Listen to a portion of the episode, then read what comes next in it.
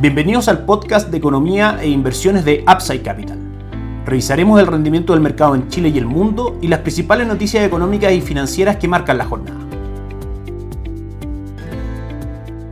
Muy buenos días, ¿cómo están ustedes? Viernes 3 de noviembre de 2023, soy Ramiro Galeano, fundador de Upside Capital. Les doy la bienvenida a otra edición más de mercados en Upside Capital. Como todos los días viene, vamos a hacer el cierre semanal de mercados, comentando lo más importante tanto para el mercado local como para el mercado extranjero. Partimos por Chile, donde de todas maneras la noticia económica más importante fue el IMASEC, que no presentó variaciones, el IMASEC correspondiente al mes de septiembre, que se enmarca en la línea hace tiempo proyectada ya por el Banco Central de nuestra economía sin actividad económica relevante. Probablemente hay un decrecimiento de la actividad económica para Chile durante 2023, así como también una inflación constantemente a la baja, dato que revisaremos durante la próxima semana, que abre el espacio para que el Banco Central mantenga el recorte de tasa de política monetaria, lo que beneficia a nuestra estrategia de renta fija local. Sin embargo, como sabemos, el problema para que el Banco Central continúe el ciclo de rebaja de tasas viene más desde Estados Unidos, con la mantención de tasa política monetaria en altos niveles que han hecho que el dólar también se mantenga bastante alto en Chile y eso disminuye el campo de acción del Banco Central para poder seguir rebajando tasa de política monetaria. Lo explica claramente el Banco Central en su comunicado de la última reunión del jueves pasado, donde, como decíamos, bajó la tasa del 9.5 al 9%. Eso respecto a datos macroeconómicos, si nos vamos a revisar los activos y nuestras estrategias, comenzamos por supuesto por renta fija local, donde somos partidarios de una diversificación entre fondos de renta fija de mediano y largo plazo, como Itaú Dinámico, y también con fondos de corto plazo y de intermediación financiera Comenzamos revisando Itaú Performance con un retorno del 0.7% durante los últimos 30 días y un 8.38% durante lo que va del año. Si nos vamos a fondos de corto y mediana duración, ahorro corto plazo con un retorno del 7.35% en lo que va del año y ahorro plus con un retorno del 9% también durante 2023. Y por supuesto nuestro fondo base de la estrategia 7.92% el retorno durante los últimos 12 meses del fondo Itaú Dinámico y un 4.71% en lo que va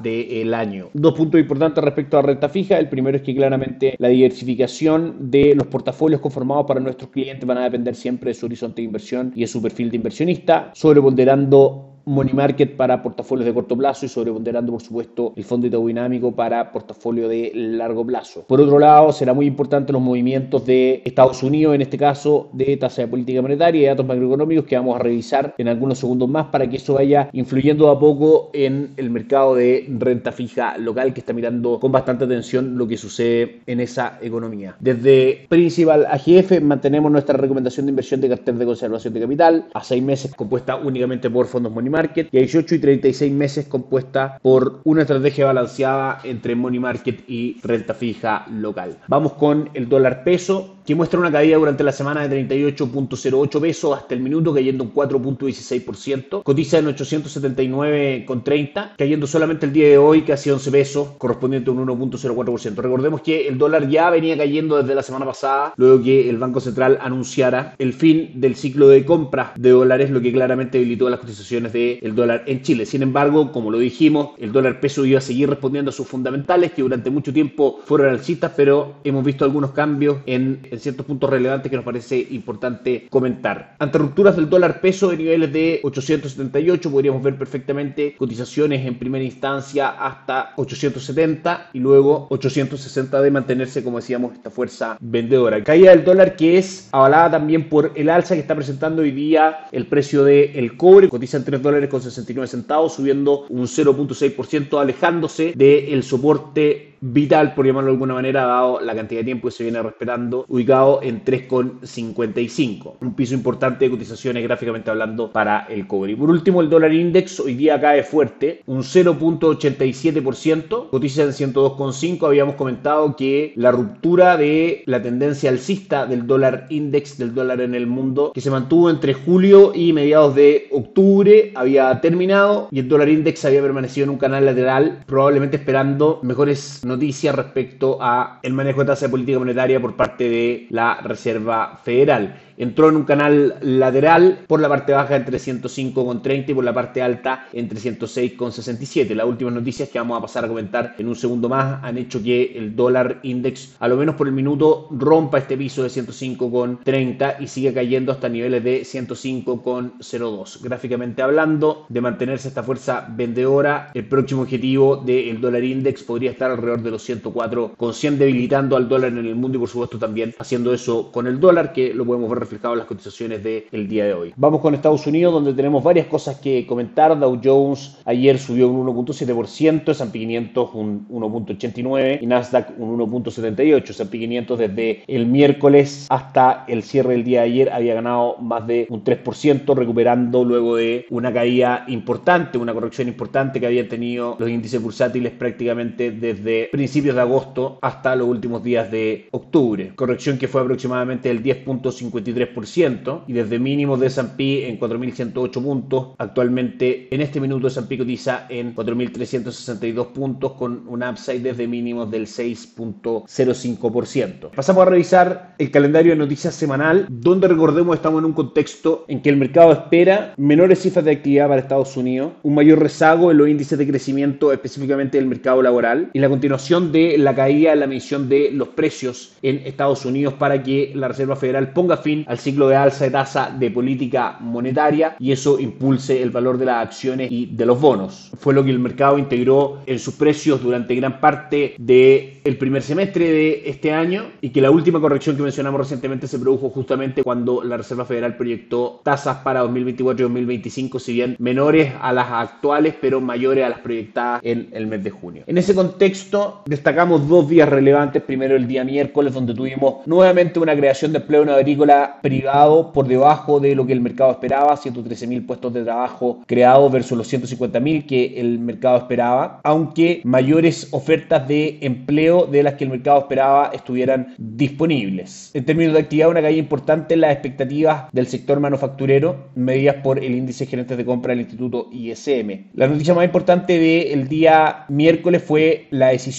de tasa de política monetaria de la Reserva Federal, la cual fue mantenía en el 5.5% con un discurso de Jerome Powell bastante parecido al que había tenido en ocasiones anteriores, de que aún quedaba bastante para seguir luchando con la inflación, que no se descartaban alzas nuevas y que la inflación seguía siendo bastante alta, sin embargo fue aparentemente menos agresivo en mencionar este discurso y el mercado lo tomó de una muy buena manera, incluso adelantándose un posible fin oficial del ciclo de alza de tasa de política monetaria por parte de Estados Unidos. De ahí el buen retorno de los índices bursátiles que comentamos. Ayer las peticiones semanales por subsidio de desempleo marcaron por segunda semana por sobre lo que el mercado esperaba y el día de hoy tuvimos entrega de cifras de empleo mensuales correspondientes al mes de octubre, las cuales en sus tres mediciones resultaron negativas. Cayó el ingreso por hora del 0.3% que el mercado esperaba y que había marcado este indicador el mes anterior al 0.2%. La creación de empleo en agrícola alcanzó solamente 150.000 puestos de trabajo por debajo de los 180.000 que el mercado esperaba y por debajo de los 297.000 del mes anterior. La tasa de desempleo subió al 3 3.9% y el indicador de gerentes de compra de servicios, tanto el dato federal como el dato preparado por un instituto privado, marcó si bien en zona de expansión las expectativas para la actividad de servicio, ambas por debajo de lo que el mercado esperaba. Cifras macroeconómicas en general negativas son una razón para que la Reserva Federal frene su ciclo de alza de tasa de política monetaria y ponga fin a él, dado que una actividad económica más deprimida es una actividad económica que por definición tiene menos presión inflacionaria y por ende abre el espacio a que la Reserva Federal pueda comenzar a mantener la tasa de política monetaria y luego rebajarla en un tiempo más. Con todo esto, vemos que los mercados terminan la semana de la siguiente manera. En Europa, el DAX alemán aumenta un 0.82%, el Eurostock 600 un 0.53% y en Estados Unidos el retorno de los tres principales índices es positivo. Dow Jones sube un 0.59%, Nasdaq un 1.10% y S&P 500 un 0.97%, marcando una recuperación durante los últimos cinco días del 5.78%. Eso es todo por hoy, que tengan un buen fin de semana, nos encontramos el lunes. Gracias por escuchar el podcast de Economía e Inversiones de Upside Capital. Te invitamos a visitar nuestro sitio web www.upsidecap.cl y contactarnos para brindarte una asesoría objetiva, sin sesgo y con una mirada global para tus inversiones.